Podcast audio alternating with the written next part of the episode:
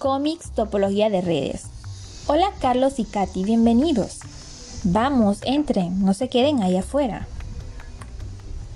Los invité para que habláramos sobre las clases de red de computadoras, pues el profesor explicó sobre los diferentes tipos de topologías de red que existen y pues me sentía muy abrumada con tanta información.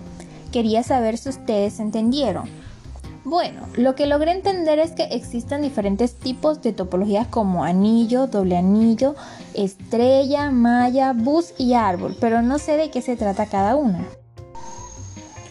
Mira Rita, según lo que le entendí al profesor fue que la topología de anillo no es más que una red de computadoras conectadas entre sí por un cableado que tiene forma de anillo como su nombre lo indica y la topología de doble anillo es igual a la de anillo, con la diferencia de que hay un segundo anillo redundante que conecta los mismos dispositivos.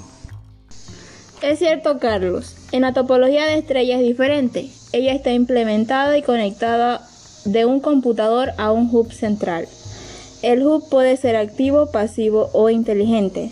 El hub activo es solo un punto de conexión y no requiere de energía eléctrica. En cambio, en la topología de malla es un diseño descentralizado en el cual cada nodo de la red se conecta al menos de dos nudos. Se espera que las redes de malla jueguen un papel importante en el Internet de las Cosas. También Katy, no olvidemos la topología de bus, que es donde todos los nodos, computadoras, están conectadas a un circuito común bus. Carlos, se te olvida una, la topología de árbol. Está desde una visión topológica. La conexión de árbol es parecida a una serie de redes de estrella interconectadas salvo que no tienen un nodo central. Oh chicos, sí que aprendieron. Muchas gracias por explicarme. Ya quedé más clara sobre cómo funciona cada red. Adiós chicos, gracias por venir. Nos vemos en clases.